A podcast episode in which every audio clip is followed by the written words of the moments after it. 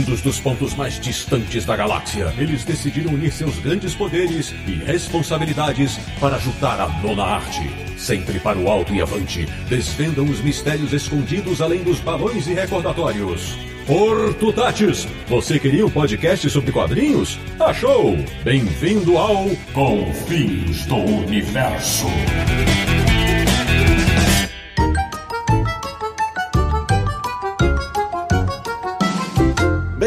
Bem-vindo! Está começando mais uma edição de Confins Universo, o podcast que é o dono da rua quando o assunto é história em quadrinhos, que é o podcast do Universo HQ, o site que tem na sua galeria de troféus um Sansão, e o pior que dessa vez é verdade. www.universohq.com E o programa de hoje é uma homenagem à maior personagem de quadrinhos do Brasil. Eu sou o Cindre Guzman, falo de São Paulo, e não sei se eu sou mais dentucinho e sabichão, ou se sou mais tão teimoso e tão mandão. Pode ser os dois? Pode saber, pode sim, pode sim. De Petrópolis, no Rio de Janeiro, um menino que quando diz que sim, quando diz que não, mostra ter opinião. Samir Naliato. Quem nunca encontrou com uma garota no meio do caminho e teve a vida mudada para sempre? Olha aí. A República de Piranga em São Paulo, um cara que vive sempre falando e brincando na sua imaginação. Marcelo Naranjo. O quase ermitão do Universo HQ. E abrindo os nossos convidados desse episódio tão especial, da cidade patriarca em São Paulo. Ela, que se as meninas têm algum segredo, logo vem correndo lhe contar. Minha querida Giovana Held estreando no Confins. Muito bem-vinda. Obrigada, Sidão. Eu, eu que gosto tanto da personagem, resolvi nascer no dia 3 de março. Opa, então parabéns pra Giovana.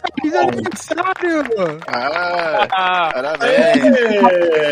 parabéns. Parabéns pra Giovana. Aí, a abertura é assim, faz ao vivo. Olha aí. E fechando o nosso timaço da Vila Nova Cachoeirinha em São Paulo, um cara que desde 1990 pode dizer que se alguém sorrir, se alguém sorrir, pra nossa turma pode vir. Meu amigo Flávio Teixeira de Jesus, bem-vindo de volta. Obrigado, Sidão. Boa noite. Que a força da Mônica esteja com vocês. É isso aí. Pois bem, meus amigos do Confis Universo, o programa de hoje, nós estamos gravando no dia 3 de março, exatamente no dia em que a Mônica completa 60 anos de criação. Então, prepare os seus planos infalíveis, porque vai ter coelhada de informações hoje. Até já.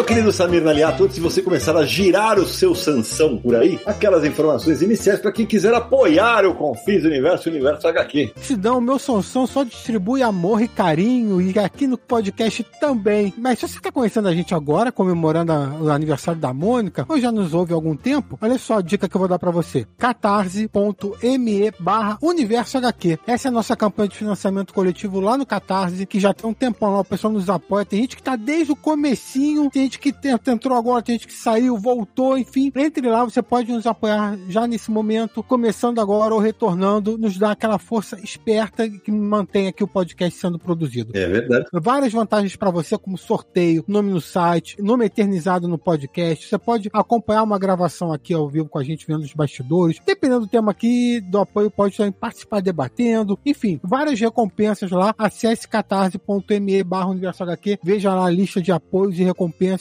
e dá aquela força nos apoiando. É verdade. Nosso último sorteio foi de 120 quadrinhos. E por falar nisso, a Giovana, que tá participando conosco hoje, que vai se apresentar daqui a pouco, é nossa apoiadora também. E já ganhou quadrinho, né, Gê? Já, já ganhei três vezes. Olha aí, tá vendo? Aqui... Olha aí, pé quente. Sim. Aqui é assim. Ô, Samir, mas uma das recompensas é ter o seu nome eternizado, né? Quem será que terá o seu nome dito no episódio do Confis Universo vindo diretamente do bairro do Limoeiro? Isso aí, registrado nesse episódio histórico que ficará para a posteridade. Muito obrigado, Diogo Pavan, Marcílio Dias Lopes, José Carlos Correia Marques, Douglas Franco de Souza e Paulo Henrique Mangueira de Souza. Um abraço para todos eles. Marcílio, inclusive, já mandou quadrinho para a gente sortear para apoiadores e o Paulo Mangueira também já ganhou um sorteio porque eu, eu fiz as, as, etiquetas e envelopes e lembrei do nome dele. Então, obrigado a todo mundo. Samir, mas temos que falar também da nossa patrocinadora, a Comic Boom. Sim, loja Comic Boom que fica lá em São Paulo, na rua Tijuco Preto, número 361, no Tatuapé. Você pode passar por lá, visitar a loja, conhecer o pessoal lá, ou então comprar pela internet também, você de todo o Brasil, né? comicboom.com.br, não esqueça esse endereço, comicboom.com.br e lá também tem muito quadrinho da Mônica, da turma da Mônica para você poder comprar e completar sua coleção. Então, ó, lembrando que lá todos os lançamentos durante os 30 primeiros dias tem 20% de desconto. Além disso, pré-vendas 30% de desconto. E cada compra pelo site gera um cashback de 15% que retorna para você poder ser utilizado em compras futuras. O frete é grátis para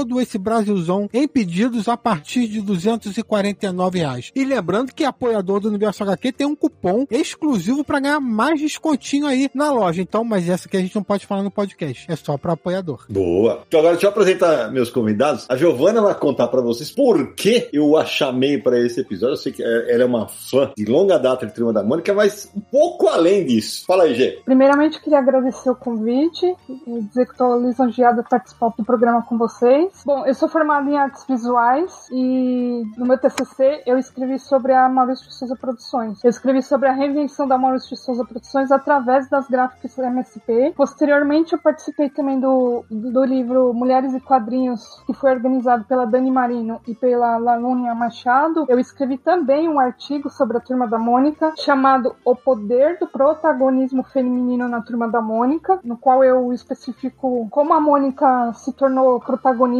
né, nas tiras do, do Cebolinha. Participei também do livro, também é, publicado pela Script Editora e organizado pela Carol Pimentel, Emília 100 Anos. E atualmente eu tô, eu tô trabalhando como letrista pelo Estúdio Patinhas, que é também da Carol Pimentel e do Guilherme Baldin. Que legal, que legal. Vai, certamente vai agregar muita coisa na nossa conversa. E pela audiência rotativa do podcast, deixa eu apresentar o meu amigo Flávio Teixeira de Jesus, que tem uma pequenina história com a turma da Mônica e com a Dentro Sim. É isso aí, Sidão. Já são mais de 30 anos né, na empresa, graças a Deus. É uma tremenda honra trabalhar com você, com o Maurício, com toda a turma. É um sonho realizado, né? Trabalhar na Maurício de Souza Produções, com o Maurício, é um sonho realizado, com certeza. É, o Flávio é roteirista, só pra vocês entenderem, o Flávio é roteirista da turma desde 1990. Então você, o cara já escreveu muita coisa com a Mônica, mas muita coisa. Então o papo vai prometer pra caramba, nós vamos fazer o seguinte: é uma conversa, não pode falar que é conversa de bar, porque hoje é aniversário de uma menina de 7 anos, Samir. É, nós vamos ter que falar. Nós temos um buffet infantil, entendeu? tá completando 60, pô. É, não, é, é 60 anos com corpinho de 7. Então nós vamos estar todos num buffet infantil agora, né? Aham. Conversando. Tá bom, eu gosto de docinho, gosto de refrigerante, tá bom. É, nós vamos conversar sobre a principal personagem do quadrinho brasileiro e tenho dito, não tem pra ninguém. Né? A ideia é a gente ir, ir puxando fatos desde a origem e tal. E aqui a gente pode até começar, né, falando disso, porque quando a Mônica surge, exatamente dia 3 de março de 1963, e olha, a gente nem sabia que estava estragando o aniversário da Giovana, olha que beleza, né?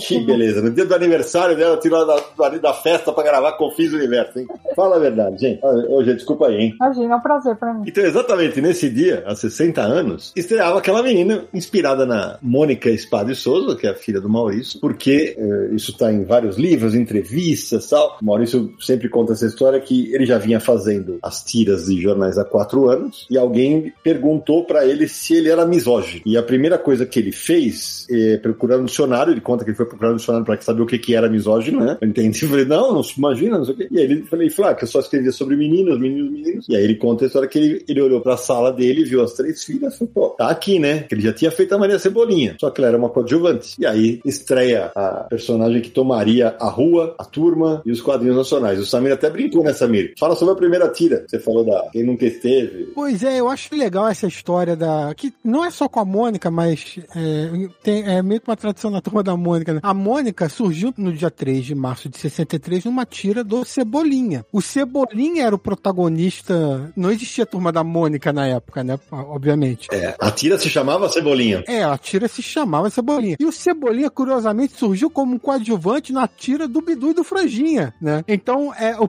os protagonistas eram Bidu e Franjinha, surgiu o Cebolinha, o Cebolinha acabou se tornando o protagonista ali, a tira levou o nome dele, e dentro da tira do Cebolinha surge a Mônica como uma personagem secundária, coadjuvante, e ela toma importância e vira a principal, tanto que depois esse grupo de personagens passa a ser conhecido como Turma da Mônica. É, é curioso isso. E a primeira tirinha é justamente isso. O Cebolinha tá andando andando ali no meio-fio de uma calçada e aí encontra a Mônica parada e aí fala: ah, sai da frente, né? Que vai sair e leva uma olhada. E aí fala: ah, agora, agora, porque já falava errado, né? E fala: agora sei como as mulheres podem desequilibrar um homem, né? É, é isso mesmo. É assim que aparece. E aí a Mônica, é, isso é curioso também, porque a Mônica, a aparência dela é muito diferente do que vem se tornar a figura clássica dela, ainda mais hoje em dia, né? Então ela era bem mesmo carrancuda, né? Uhum. O cabelo diferente, usava sapato, né? Sim. Ela era mesmo baixinha, gordinha e dentucinha, né? Hoje em dia, sim, os personagens parecem. Você não vê essa diferença, né? Mas naquela época ela tinha essa aparência mais dessa maneira. Mas mais novinha também, né? E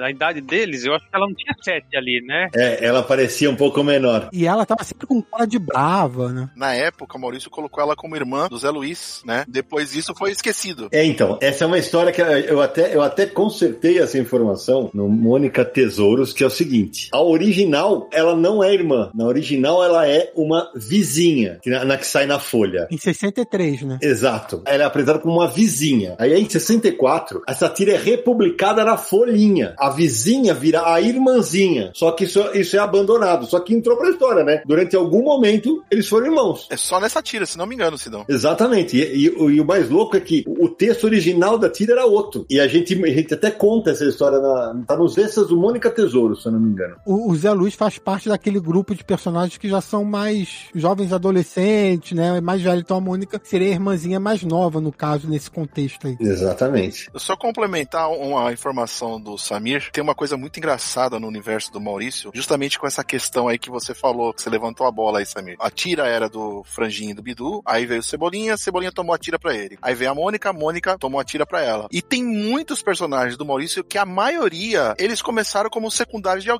Uhum. São raros os casos dos, dos personagens que hoje a gente conhece como principais. Eu acho que salvo o Papa Capim, quase todo, e Horácio não. Eu ia falar Horácio, mas o Horácio também surgiu como ele era secundário do Piteco. Sim, isso, isso mesmo. Entendeu? Então, é, o Piteco, ele era o, o principal da tira. Mas, por exemplo, a Tina. A Tina também era secundária. Quem eram os principais da tira era o Toin, o Toneco. A Tina era secundária. Aliás, eh, voltando aqui, eh, até para ligar a Tina com a Mônica, eh, aquelas teorias, a Giovanna deve lembrar, tem muita teoria de conspiração na internet falando que a Tina é, o- é a Mônica crescida, que o rolo seria o Cebolinha, eh, aí quando eles se encontram nos nossos quadrinhos, o que, que a gente faz, né? Me conta. É realidade paralela, então, né? Não tem jeito, né? Eu já brinquei com isso em história. É, eu sei, eu sei, eu sei, eu sei, opa!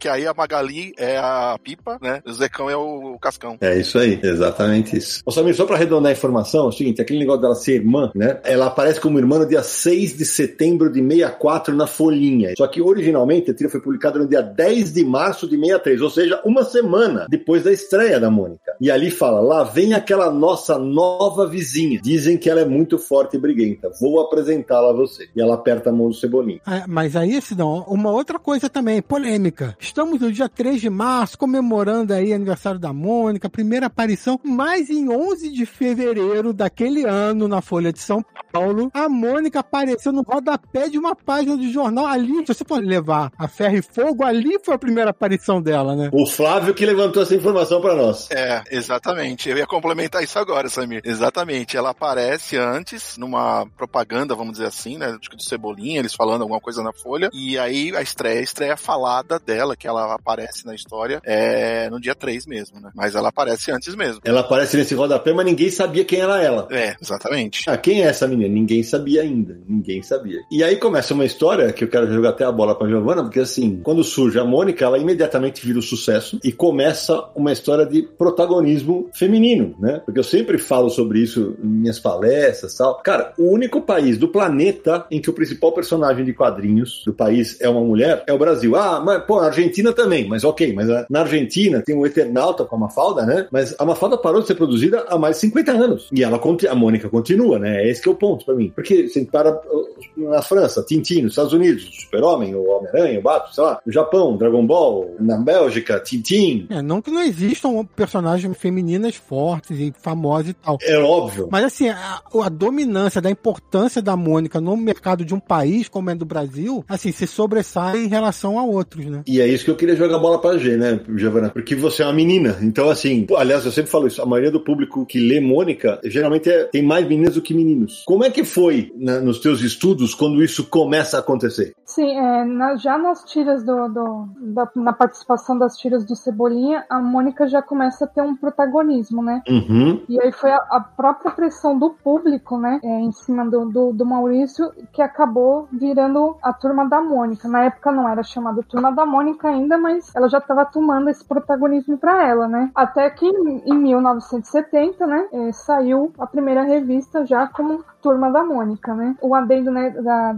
é, sobre a Mafalda também, curiosamente, também, né? As duas são bem parecidas assim também na força, né? Uhum. Sim, a- é, na Argentina tem outras personagens e tal, mas se a gente se tratar de sinônimo do país, a Mafalda também é bem lembrada e curiosamente ela também foi criada em 63 e ela também usa o vestidinho vermelho, né? É verdade, é verdade. Eu tive a felicidade de estar em Buenos Aires, ao lado do Maurício, no último encontro dele com o Quino, alguns anos antes da- do falecimento do Quino. E aí eu fui um convite da Embaixada Brasileira para ter o encontro dos dois. E o Maurício levou de presente pro Quino um desenho em que a Mônica entrega o Sansão para uma desconfiada Mafalda. Cara, essa, essa imagem é maravilhosa. Essa imagem é sensacional, porque para mim são as duas personagens mais poderosas, assim. Ah, mas são crianças. São crianças, mas, cara, são os ícones do seu país quando o assunto é quadrinhos. E não vamos esquecer que tem mais uma menina de vermelho que é a Luluzinha, né? Verdade, verdade, tem toda a razão. Apesar de ter bolinha, ela era relacion... ela que era a dona da turma, né? Aham. Tem a turma do. Tinha o clube dos, dos meninos e das meninas tal. Mas é, é- é esse aspecto,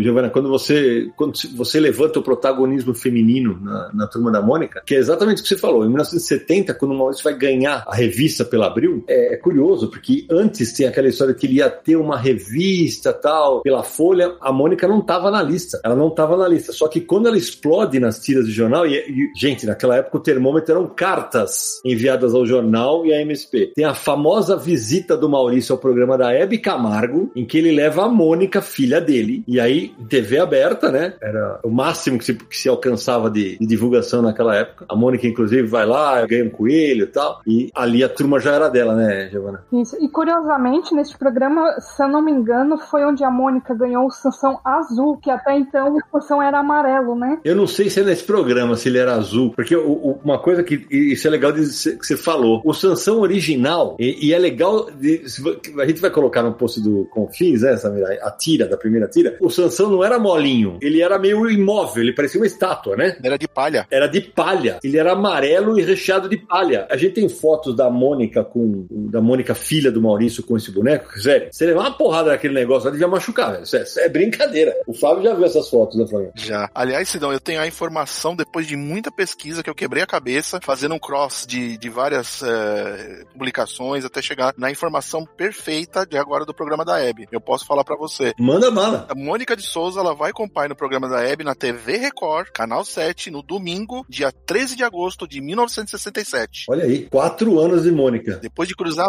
muitas informações que o Maurício sempre falava que era Excelsior, mas eu tive que pesquisar, inclusive, pra saber quando que a Hebe tava no ar, porque tem um período que a Hebe saiu, porque ela tava tentando engravidar, então eu tive que cruzar um monte de informações. Eu fiz uma, uma pesquisa jornalística pra chegar finalmente nessa informação. Inclusive, tem um desenho do Maurício que eu resgatei da época da Folha de São Paulo, comemorando esse fato de que ele ia estar amanhã, ou seja, foi publicado no sábado, o amanhã era no domingo. Que legal, cara. Que ótima informação. Hoje a gente fala, poxa, um coelhinho de pelúcia, né? Coelhinho de pelúcia nem machuca e tal. Mas é como você disse, não era simplesmente um coelhinho de pelúcia. Inclusive tinha histórias que o Maurício mostrou que tinha um tijolo dentro do, do coelhinho, por isso que machucava quando batia nos garotos, né, com o coelhinho. Foi em 64 que saiu essa tira. 3 de dezembro de 64, o Cascão comenta com o Cebolinha que a Mônica tinha um tijolo dentro do, do Sansão. E aí na, na revista Mônica King é confirmado que tem o tijolo. Ela tira o tijolo de dentro do Sansão.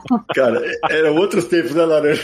Totalmente, totalmente. Não tinha essa visão. E depois do tijolo teve um duende mágico que apareceu umas duas vezes, que tomou o corpo do Sansão e deu vida nele. É, teve um duende mágico que mo- andava com ele pra cima pra. Mas a do tijolo, eu lembro quando a gente publicou o Tiras Clássicas da Turma da Mônica, teve gente, meu Deus, eu falei, cara, tem que ser obviamente com contexto, né? Falar, daquela época, era a época que caía bigorna na cabeça de criança, né? É, exato, exato. Tinha um humor mais pastelão, né? Era outro tipo de humor que, que funcionava, então. E outra, melhor levar uma duendada na cabeça do que uma tijolada. que uma tijolada, pode crer, velho. Ah, muito bom. Mas pode crer, cara. Meu Deus do céu, cara. Essa fase do tijolo é maravilhosa, sensacional. É, pai. Nesses 60 anos, sempre fui forte. Sempre foi e sempre será a Mônica. Ô, Dona, me fala aí. Você conheceu a Mônica no gibi ou no, na trilha de jornal? Gibi. Eu também, acho que todos nós aqui, mas é, é porque nós, a gente é, nós todos já somos já da geração revista, né? Uhum. Curiosamente, a Mônica ela, é, ela ganha espaço no jornal. Isso é incrível, né? Um bom tempo, aliás, né? Não, e, e se você parar pra pensar, é, ganha espaço nas tiras e tal. A primeira revista era Mônica e Sua Turma, que era o título, né? Não era só Mônica, era Mônica e Sua Turma. Depois, nas edições seguintes, que E Sua Turma cai e fica Mônica. Mas, é, se você parar pra pensar hoje, o tamanho que tem a Mônica e os personagens do Maurício, cara, hoje a Mônica tem quadrinho publicado até hoje, mas é per- perfeitamente normal alguém conhecer por causa de um desenho animado, por causa de uma propaganda, por causa de um do, do Mônica Toy na internet. Cara, tá em tudo quanto é lugar, né? Eu sempre falo que é um ícone de cultura pop que tomou uma dimensão que acho que não se mede. Porque o que explica, por exemplo, crianças que não sabem ler, né? E, e- e aí eu vou. Beleza, hoje você falou, isso tem turma da Mônica Toy, tem desenho animado, mas eu vou usar como exemplo. Eu fechei essa semana o Mônica Tesouros, a terceira graphic MCP da Bianca Pinheiro com a personagem. E aí, o texto da quarta capa é da Mônica Iose, que interpreta a Dona Luísa nos dois filmes Laços e Lições, né? É a mãe da Mônica. E na época em que ela era criança, e ela é mais uma das Mônicas batizadas por causa do- da personagem do Maurício, na época que ela era criança, não tinha desenho animado da Turma da Mônica na TV ainda. Não tinha TV aberta da Turma da Mônica. O que explica que a irmã mais velha dela falava assim, quando, ah, vai ter um bebê, né? Ela falava assim, é a Moica, Moica. Ela, ela escreve isso no texto, é a Moica, é a Moica. É uma coisa que passa dentro da família. Tipo, teu boneca é a Moica, essa aqui é a Moica, essa aqui é a Moica. É de tão forte que a personagem se tornou. É icônico. Todos. Turminha toda. É impressionante. É, mas, mas o fato de ela liderar é um negócio curioso. Hoje é isso que eu, eu queria jogar pra você. Agora eu tô trazendo de volta, né, na coleção Biblioteca Maurício de Souza, a revista da Mônica, né, ano a ano, né, já foi até o 72, já tem três livros. E o curioso é que naquele primeiro momento, o Maurício, ele, ele reaproveitava muitas histórias de que ele havia feito os jornais. E na revista Mônica, que o, o Mônica e sua turma, Samira, é só na número um. Na dois já não tem mais. Na revista da Mônica, tem, sei lá, quantas edições demora para ela protagonizar, por exemplo, 50% da revista. Ô, Gê, mas e aí me conta uma coisa. Como você pesquisou as tiras de jornal, aquele momento, você também não leu, né? As tiras de jornal como nós. Você não leu na época, evidentemente. Não. Como é que é que aumenta a presença dela nas tiras até o momento em que ela vira realmente a dona? Então, após a primeira aparição da Mônica nas tirinhas do Cebolinha, né, e toda essa história com o Zé Luiz, que ela era vizinha, depois virou irmã, e isso foi deixado pra trás, que ela começou a tomar o protagonismo, ela começou a participar de muita propaganda na época também, principalmente com a marca Sica, que o Jotalhão já era mascote, né, o, o elefante Jotalhão, e aí ela começou a participar de muitos produtos da Sica, maionese, geleia, suco, e aí foi tomando o gosto pelo público, né? Inclusive, nessa época, ela chegou a ter alguns encontros com Popeye, por exemplo. É oi? É mesmo? Tem uma propaganda, saiu recentemente. Exato, da geleia mocotó Sica, que o Popeye tá apa- apanhando do Brutus, e aí quando ele cai no, no ringue assim, ela chega com a geleia de mocotó e coloca na boca dele e ele ganha força de novo. E aí ele, ele bate no Brutus. Caraca! É muito boa a propaganda. Ela foi liberada recentemente. Eu fiquei até na hora assim, falei, será que isso é real? Será que isso é verdadeiro? Já achei no YouTube. Eu achei no YouTube, tem. Impressionante. Essa eu não sabia. Eu também não. É recente, é porque a gente conhece muitas propagandas da, da Turma da Mônica, como a Giovanna tá falando, da Sica, tem várias. Mas essa, ela foi liberada faz pouco tempo. O que eu tô imaginando, cara, eu achei, eu também achei que. Cara, isso deve ter sido uma pirataria desgraçada no Popeye, né? Fala sério, né? Eu acho que não teve direitos envolvidos aí, não. Meu pai do céu, eu tô vendo aqui a propaganda. Meu amigo. Que coisa maravilhosa. É o Brasil, né? O Brasil não é pra amadores. No final, a Mônica ainda pula no colo do papai. Foi, exatamente. E aí, diante disso tudo, ela começa a ganhar o protagonismo, né? E aí não teve jeito, o Maurício teve que colocar ela como personagem principal. Que le... Não, e assim, o mais louco é assim, ela. Os autores dessa propaganda simplesmente subverteram, tiraram o espinafre e botaram o mocotó, velho, no Popeye, velho. A frase de efeito da propaganda é: Mocotó da Sica é o espinafre da nova geração. Que coisa maravilhosa, velho. É que maravilhoso. coisa maravilhosa. Ô, Flávio, mas isso que a Giovana falou é verdade, né? Que muito dessa ascensão se deve, na época, o que tinha de TV, e aí a gente via que o traço era diferente, que não era feito pelos estúdios do Maurício. É justamente a Sica, né? Sim, não é só isso. Se você lembrar, na Folha de São Paulo, na Folhinha, na época, tem uma entrevista do Maurício e tem a Mônica, né? Na capa, né? A Mônica personagem, que é uma entrevista que é com o Maurício e ele apresentando a personagem. Isso também ajudou muito a mostrar a personagem e o nível que ela já tava, né? Na época de fama, né? E é muito bacana. É na Folhinha. A folhinha era o atrativo para as crianças, né? E tem, exa- tem aquela Mônica desenhada, né? Com, Isso. com num traço mais realista. Ela tá na capa e uma entrevista com o Maurício medindo a Mônica, assim, e acho que tem a Mônica verdadeira também. Então, além das propagandas, a Mônica você já vê através da própria revista. Tem uma série de tiras, eu acho que a Giovana também deve lembrar, em que a Mônica vai pra praia. E é só ela, basicamente interagindo com situações da força dela, né, que era um pouco mais é, mostrada na época. E, tipo, sabe, ah, aqui é o Pão de Açúcar, que ela vai no Rio de Janeiro, e ela quer pegar o, o Pão de Açúcar, com as coisas assim bem absurdas. É bem legal, porque é uma, você vê também, através dessas tiras, o quanto que a personagem já tava famosa, porque ela já tava segurando tira sozinha. Ela tá de férias lá, basicamente é ela, o pai, a mãe, e a turminha não aparece. Aí ela volta de férias depois, então é muito legal, porque aí você já tá fazendo esse termômetro da personagem, né? Ah, não, isso que você tá falando, Flávio,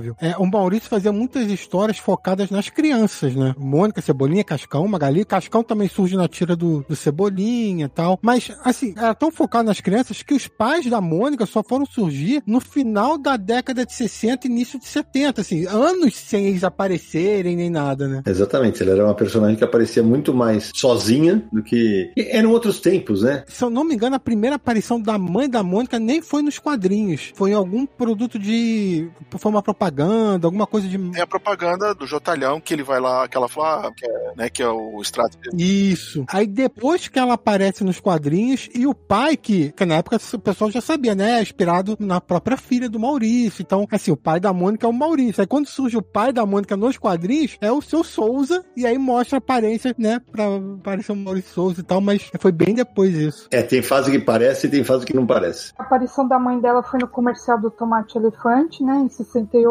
E o seu Souza só apareceu só em 75 nos quadrinhos. Demorou um pouco mais pra aparecer. Mais de 10 anos. E foi só num quadro, assim, no último quadro da história que o seu Souza apareceu.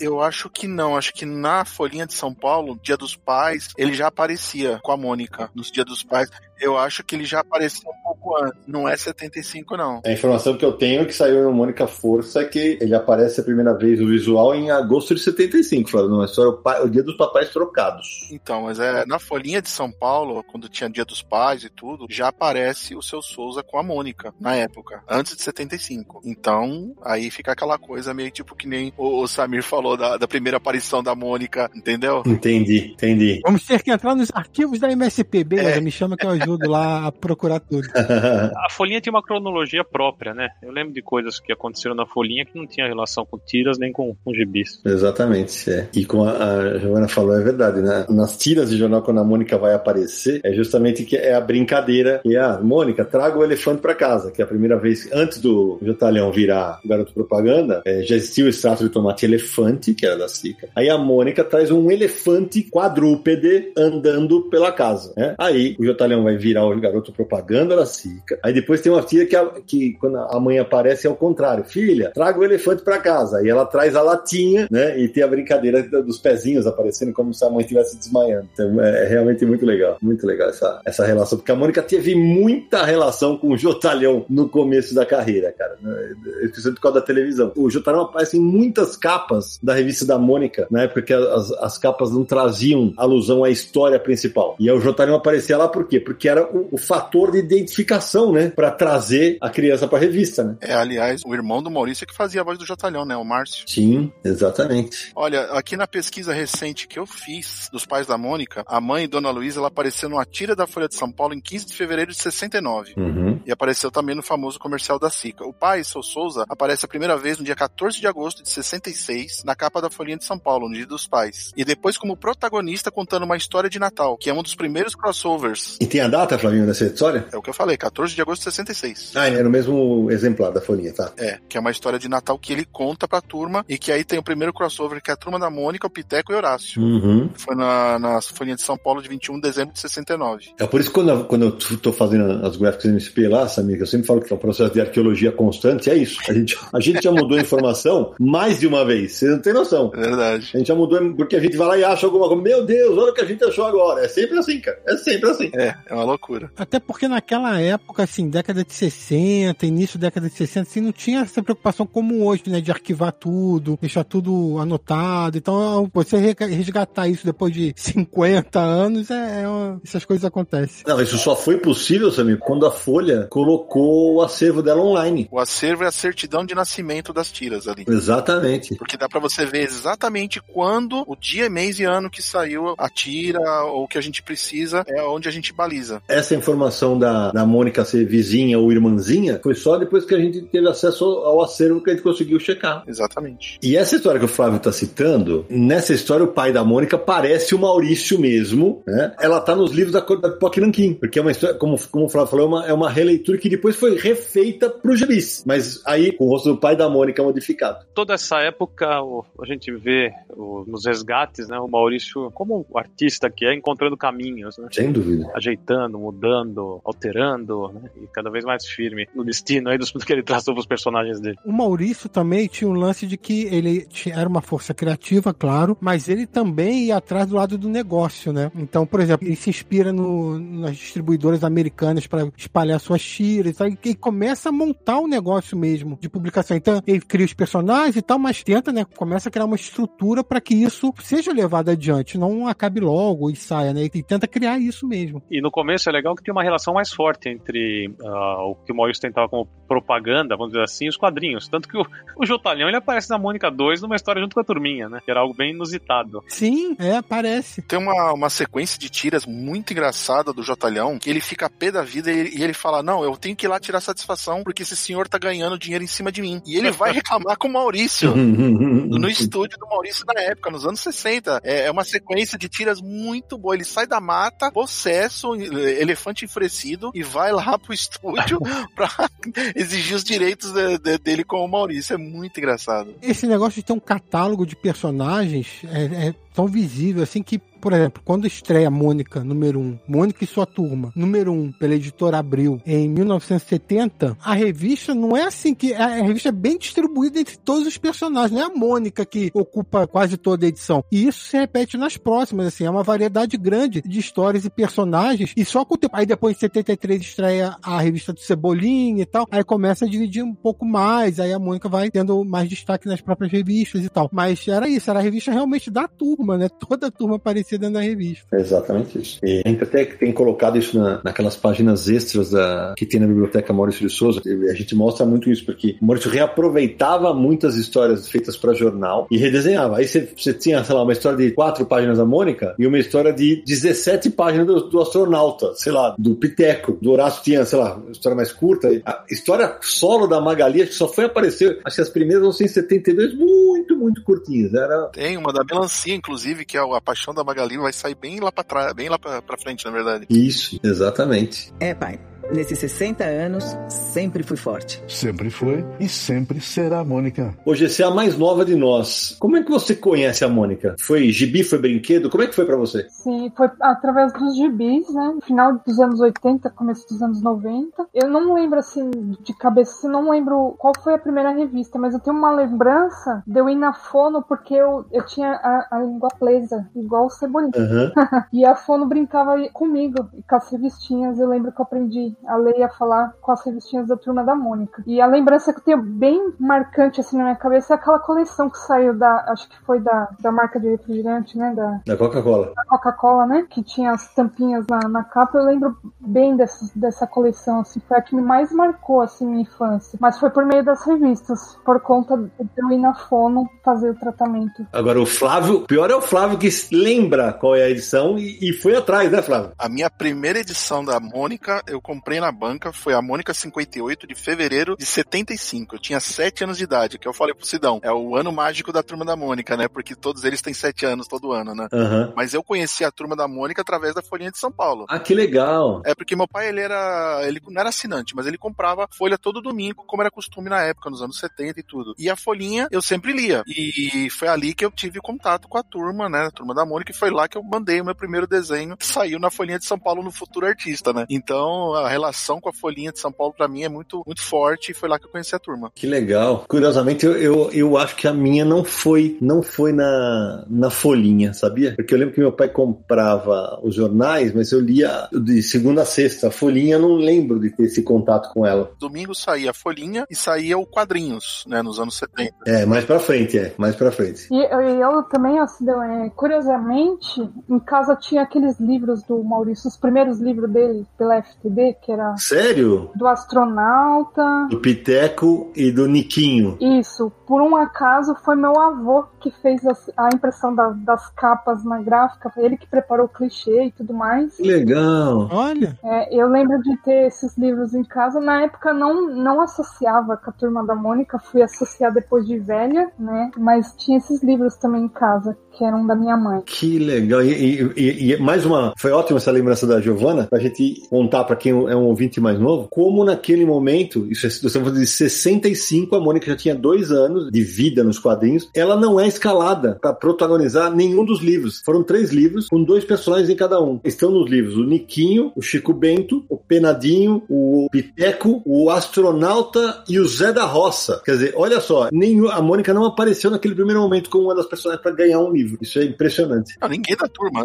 É, se você for olhar, Sidão, é bem, bem arriscado, assim, se você pensar, né? Porque não tem nenhum do- dos que a gente conhece, né, que já estavam ali na época. Sim? Né? Não tem franjinha, não tem bidu, não tem cebolinha, que eram tudo carro-chefe do Maurício. Ele apostou no segundo, né? Segundo escalão ali. É, mas Flávio, agora, agora que me ocorreu aqui uma coisa que, que é meio óbvia, mas acho que a gente nunca conversou sobre isso com o Maurício. Ele não usa os personagens que eram os mais poderosos, possivelmente por, por alguma questão que- contratual. Pode ser. Possivelmente por uma questão contratual ele não deve ter usado. E falou, ah, pô, eu vou arriscar, vou arriscar perder lá, né? Ganhar pão maior. Era, era um jornal, era um jornal, né? Pode ser. Pode ser, pode ser por isso, pode ser por isso. E você, Nara, como é que conheceu? É, porque eu tava tentando lembrar aqui, Nara, não sei se você conhece, sabia que eu não sei se eu conheci a Mônica primeiro pelo desenho animado, velho? Pode ter sido, viu? É, mas aí no caso seria o, o Natal da Turma da Mônica, né? Não, não, das propagandas, das propagandas da Zika. Ah, da propaganda? Ah, pode ser. É, não, o que eu tenho de memória realmente são os quadrinhos da década de 1970. Tanto quando eu, bem pequeno, já, já podia pegar um ou outro em banca, quanto a gente passava em sebo, que tinha bastante quadrinho aqui no bairro, bairro do Piranga, e eu pegava quadrinhos diversos, e eu tenho de memória algumas histórias que eu não esqueci mais, o, o Maurício, as histórias podiam ser infantis, mas mu- muitas viraram clássicas, né, das histórias. Você citou uma delas na abertura. É, sim, a Ermitã, né? Que o Maurício tinha mensagem, né? Tinha muita mensagem. Tinha, tinha- algumas histórias eram realmente incríveis, né? Tanto que várias delas se transformaram posteriormente em desenhos animados. Então, a minha memória da Mônica são os quadrinhos da editora Abril nos seus primeiros anos. E o Samir, Mônica nos anos 80, aposto. sim, anos 80. É, se você perguntar qual foi a edição, eu não sou um Flávio Teixeira de Jesus, eu não vou lembrar nunca qual foi a primeira edição.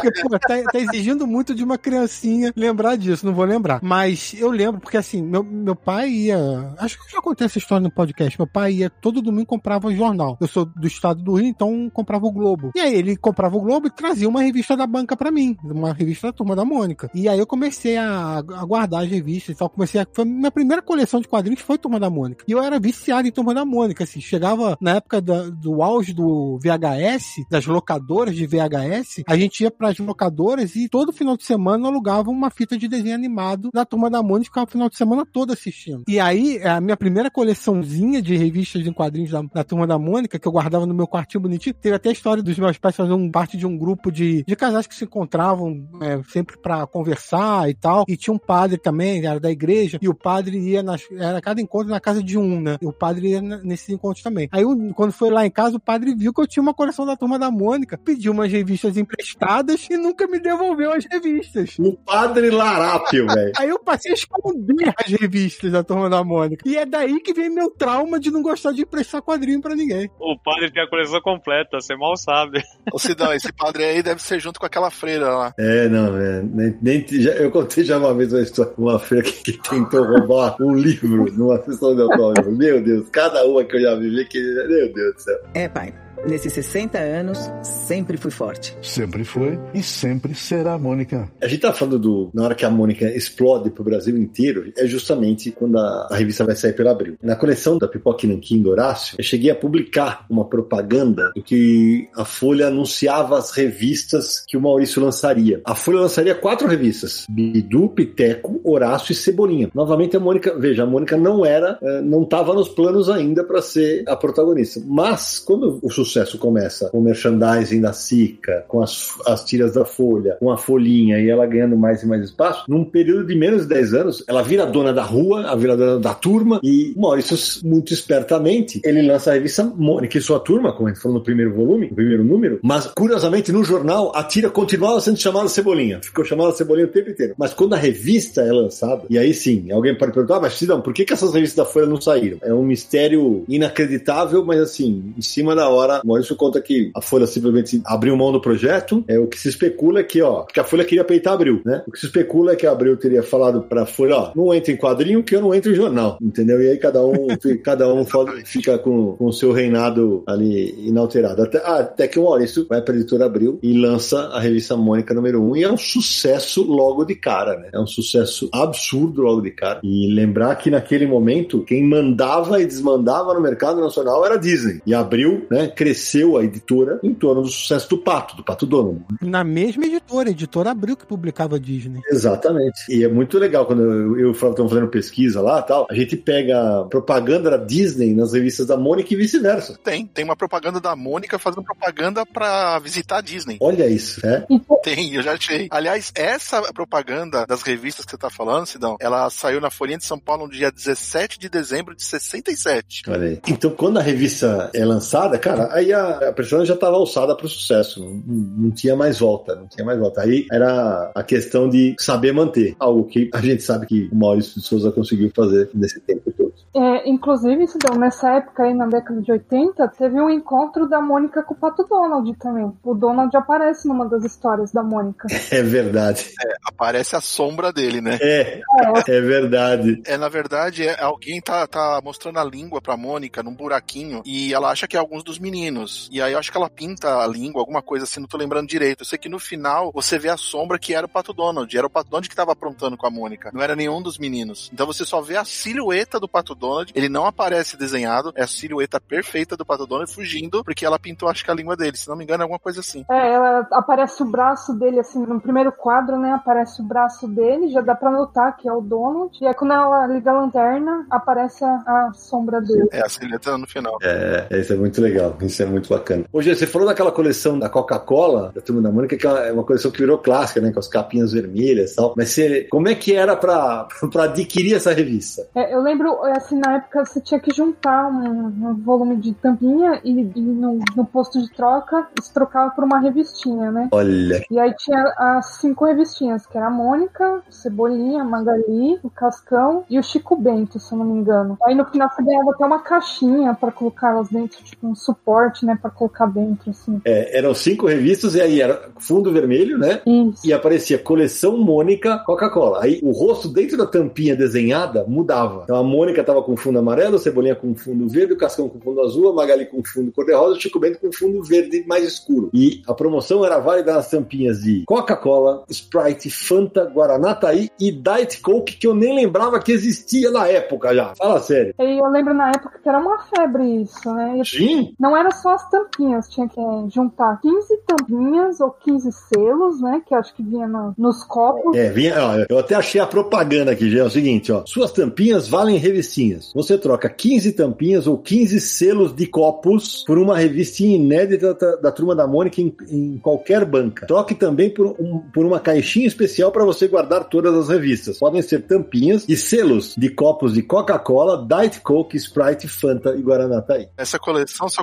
complementando, ela é de 90. De 1990. E tem como curiosidade a gente falar que teve uma anterior a essa, que era de mini gibis da Danone, que é de 88. Olha só. Saiu Mônica, Cebolinha, Bidu, Chico Bento. E tem uma da Rayovac, de 93, com os quatro, Mônica, Cascão, Magali e Chico Bento. E um gibizinho da Band-Aid, de 98. Que legal. Pra- Pra quem é mais novo e não sabe o que que é Rayovac, Era pilha. era uma pilha. Agora, uma coisa que a gente tem que dizer, hoje, esse tipo de promoção da Coca-Cola é impossível de sair. É impossível de sair porque vai por causa do, do negócio de publicidade infantil, de ligar o consumo da criança. É, Hoje é impossível. Impossível. Não tem mais como fazer. Nem sendo o brindezinho do McDonald's, McLanche Feliz. Não, tanto é que quando a gente faz é, brinde do McLanche Feliz, a gente faz livro, né? A gente faz a turma da Mônica, quando fe- a gente fez duas coleções ah, de livros para o pessoal ganhar no McLanche Feliz. Agora, atrelar aqui, porque aqui, por exemplo, você atrelava ah, o consumo da Coca-Cola à troca pela revista, né? Hoje, de jeito nenhum. No Mercado Livre tem essa coleção inteira para os colecionadores aí. Caro. 150 reais, eu achei. Teve também uma coleção em parceria com a Elma Chips, que era Tazos da Turma da Mônica, cartão e Tazo. E teve também uma em promoção em parceria com a Danone, que eram umas caixinhas de plástico, acrílico, não sei, que o pessoal trocava. Não chegou a ser tampinha de Coca-Cola, como tinha com a Disney, mas teve esses Tazos e esses, essa coleção também com a Danone. Agora, se você parar pra pensar, Sidão, olha só. Primeira revista da Turma da Mônica,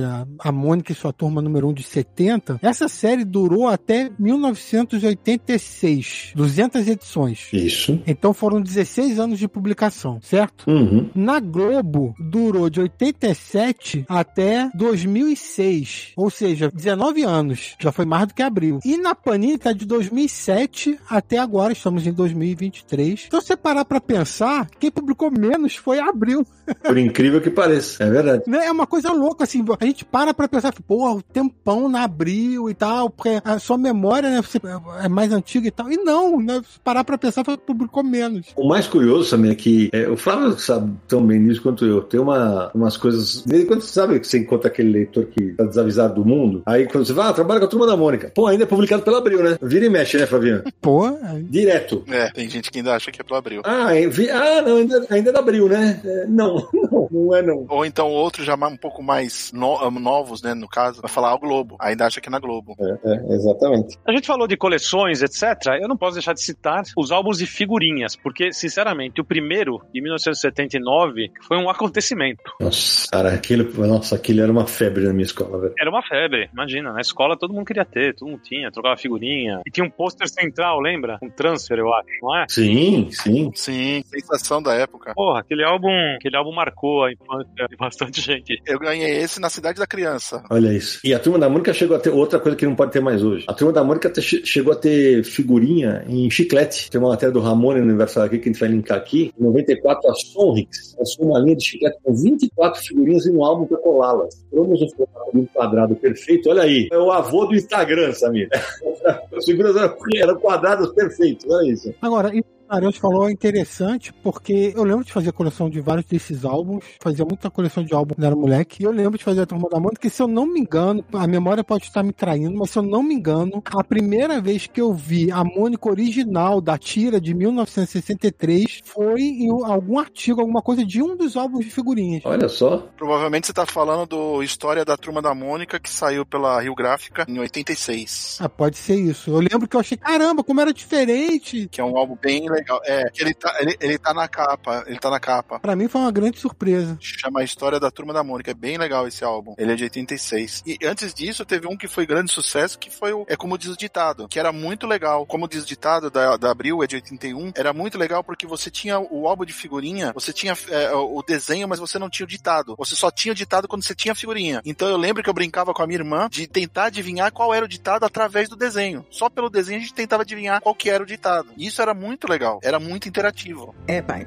Nesses 60 anos, sempre fui forte. Sempre foi e sempre será a Mônica. Agora, Samir, você falou de quando a Mônica muda de editora para editora, que abriu aqui tem menos, né? É, se a gente parar pra pensar, a Mônica já teve alguns números uns, né? Porque a, a numeração não continuou, né? Ela é zerada da Abril pra Globo, da Globo pra Panini, e a Panini já zerou algumas vezes. Três vezes a Panini zerou, né, a numeração. Então tem a número 1 um da Abril, a número 1 um da Globo e três números uns da Panini. E é isso aí. São cinco números uns, uns no total. Sendo que essa última, que é a série atual, que é a terceira série da Panini, eles fizeram uma grande reformulação visual, né? Logo, é, tem um efeito 3D no logo e tal. É uma coisa mais modernona lá, é diferente. E a revista tá quinzenal, né? Tá quinzenal agora. Agora, a partir desse ano, 2023, virou quinzenal. Todas as revistas da Turma da Mônica quinzenal. Agora, outras curiosidades sobre essas séries. Eu lembro que na primeira série da Abril, tem uma capa que é uma foto do Maurício, porque tava comemorando acho que 25 anos da MSP, alguma coisa do tipo. Jubileu. É,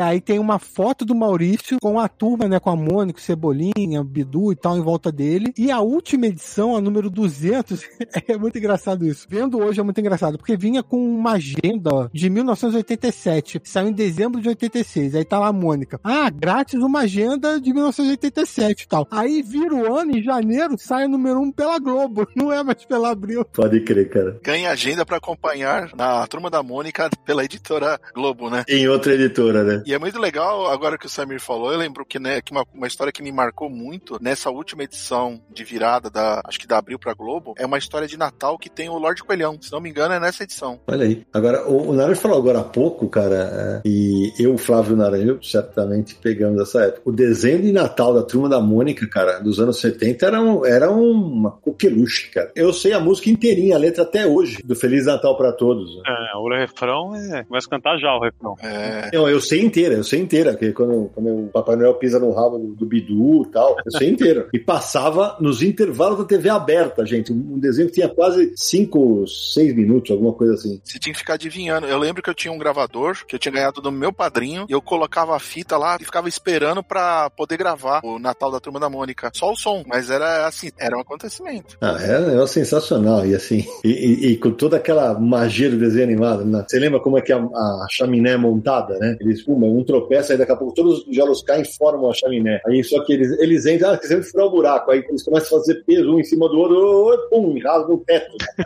é uma inocência maravilhosa, né? E é engraçado que é, não tem Magali, né? Tem o anjinho, mas não tem Magali. Exato, não tem. Eu acho legal só, só fazer um- uma rápida contextualização, né? Pra quem é mais novo. Hoje, o- você que é mais novo, você tem aí canais de streaming e você fica duas horas decidindo o que você vai assistir, qual desenho animado você vai assistir, você não sabe qual você começa. Ali era o que tinha, e quando tinha era um acontecimento, coisa maravilhosa pra memória da gente. Nossa, é- era isso mesmo, meu Deus do céu. E, e a Giovana já pega, a Giovana e o Samir, né? Pegam outra época, né? Eles já pegam, por exemplo, a época de alugar fita VHS, né? É, comigo foi fita VHS direto. Comigo também.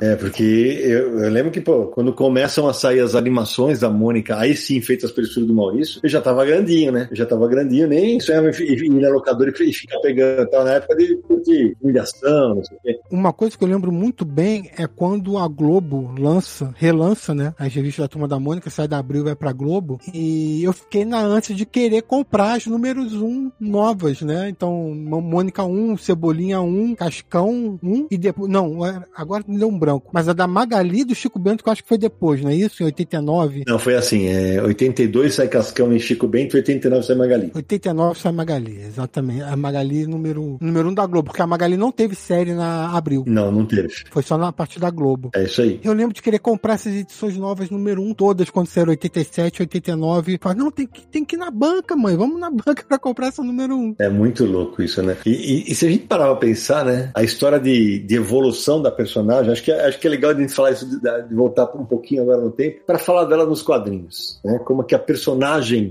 porque assim, ela era forte no começo, né? É, Aí vou até recorrer a Giovanna, porque vai ter um momento, né, Gê, que ela começa a virar uma menina super forte, mas é super forte mesmo, né? Sim. Ela batia no super-homem, né? No super-homão nos gibis. Não, ela batia, não, era, ela arrancava a árvore, né? né? É, é- é muito legal. A Giovana que estudou as tiras, de- deve, essa evolução deve ser muito marcada, não é isso, Giovana? Sim, tem até uma historinha bem engraçada que chama É Rock, É Tum, É Plaf, É Sock, que acho que foi na Mônica 138 que saiu, que é essa fase que ela era super forte arte. E aí uns meninos de um grupo de rock chamado Azeitonas Assassinas chamaram ela para fazer parte da banda e ela aceitou achando que ela ia ser a vocalista e no final era só para carregar os equipamentos que era muito pesado. Que legal. Então, era muito marcante essa coisa da super força, né? Com o tempo foi modificando um pouco, né? Porque os tempos mudam, mas é lógico que hoje em dia ela ainda é, tem essa coisa da, da força, do Sansão, né? É, é isso que eu queria jogar pro Flávio, né, Flávio? Porque você viveu, né, Flávio, essa história, escrevendo histórias da Turma da Mônica. E eu vou te falar aqui que o meu coraçãozinho de fã sente uma saudade gigante dessa fase em que a Mônica era hiper forte, porque era, era, era inocência, cara. Não era. Todo mundo sabia que não era de verdade. Então hoje, hoje, hoje não tá assim, né, Flávio? Conta um pouquinho como é que é. Não, então, é exatamente esse é o ponto, né, Sidão? A gente tá falando sobre história em quadrinhos, né? É. A gente sabe que aquilo ali é uma fantasia, não é uma coisa de verdade. Às vezes tem histórias que vão para esse caminho, que vão contar sobre uma coisa mais importante para se dizer, com um fundo. O Maurício sempre gosta disso, mas era um pouco mais livre nesse sentido de fantasia, né? E a super força da Mônica é muito legal. Eu ainda tento dar uma usada nisso de vez em quando, porque eu acho muito divertido pra personagem. Então, assim, sabe, tipo, às vezes você entende que ela tem ainda essa força, mas ela dá uma escondida, ela não mostra para todo mundo que ela tem essa força, né? Porque é divertido. É, eu, eu, vou dar um spoiler aqui, vou dar um spoiler. Minto, não é um spoiler. Assim. Na terceira graphic da, da Bianca Pinheiro, que sai agora em abril, vai ser trabalhado o lance da força dela. Como nas graphics do MCP elas são mais ou menos do mundo real, o Flávio já leu. Né? Sim. Elas são mais ou menos do mundo real. A maneira como a Bianca trabalhou isso ficou deliciosa. Ficou deliciosa mesmo. Tem uma história minha antiga que tá um jornalista na frente de um prédio falando que ele vai ser implodido, não sei o quê. E nesse mesmo tempo, tá a Mônica correndo atrás do Cebolinha. É. Só que a implosão dá errado. Só que ela taca o coelhinho e quando ela taca o coelhinho, implode o prédio. O prédio, é isso mesmo. então, quer dizer. Cara, tem uma história maravilhosa que ela, ela arranca uma árvore. Ela arranca uma árvore pra mudar a árvore de lugar porque ela quer ler debaixo da árvore. Tem histórias que ela bate no super-homão. Tem histórias que. Putz, cara, é, tem exemplos e exemplos, assim, um melhor que o outro. E é uma coisa que foi mudando, né? Isso muda de acordo com, claro, com a evolução da sociedade. Na época que eu, Naranja e o Flávio líamos, o Cascão ficava dentro da lata de lixo, né? Hoje não pode mais, de maneira alguma, mostrar um negócio desse. É, garanto que eu, o Flávio e o Naranja nunca entramos numa lata de lixo, mas, né, não tem o que fazer. Hoje você tem que seguir o, tem que seguir o que o mercado, o que o mercado pede, né? Não tem o que fazer. E aí a Mônica hoje, ela, ela é forte, mas sem aquele exagero que acontecia que eu achava uma delícia. Vou repetir. É, pai. Nesses 60 anos, sempre fui forte. Sempre foi e sempre será, Mônica. E aí vem uma, uma coisa que eu queria abordar, né? Em 2008, a Mônica cresce, o Flávio é escalado para fazer Turma da Mônica Jovem, número 1. Um, e aí o, o artifício da força ganha outro tom, né? É, ganha outro tom e é uma coisa interessante, né? Foi, acho que no nosso primeiro trabalho que eu fiz ali com o Sidão ali um, umas conversinhas, né, Sidão? Foi. Foi bem legal porque eu tava começando a escrever a história, uma coisa super, foi uma honra, né, poder escrever a primeiro arco, né, das quatro dimensões mágicas em quatro partes. Mas eu tava escrevendo, tal, não sei o que, fiquei com umas dúvidas ali, fui perguntar pro Sidão e o Sidão me deu um toque muito legal. Ele falou: se você colocar isso aqui, talvez no começo, vai dar um outro, uma outra entrada pra história, vai ficar mais cinematográfico, sei o que. E foi muito legal, porque o Sidão me deu uns toques muito bacana que ajudou na narrativa da história. É lógico, a Mônica tá ali, agora crescendo, a gente já tinha abordado isso na Zero, Maurício, Alice já tinham conversado com a gente, e foi legal poder explorar a força da Mônica por um outro lado, né? Ela já mais como uma menina crescida, que não precisa ficar se provando mais o tempo todo, que, ah, eu sou a dona da rua, e nem ficar, sabe, com isso em relação ao Cebolinha e tal. É outra pegada, né? Que foi uma coisa que o Maurício pediu bastante pra gente colocar nas primeiras histórias, né? É, exatamente. Ô, Giovana, nessa época você já estava adulta, né? Em 2008, não? Sim, já estava. E eu não cheguei a acompanhar essa, o começo da Turma da Mônica Jovem. Quando eu comecei a acompanhar, já era o número lá 50, que era o casamento, né? Da Mônica e o Cebola. Exatamente. Pô, que foi notícia até no exterior, pô. Sim, sim. Eu também que escrevi, tive também a honra.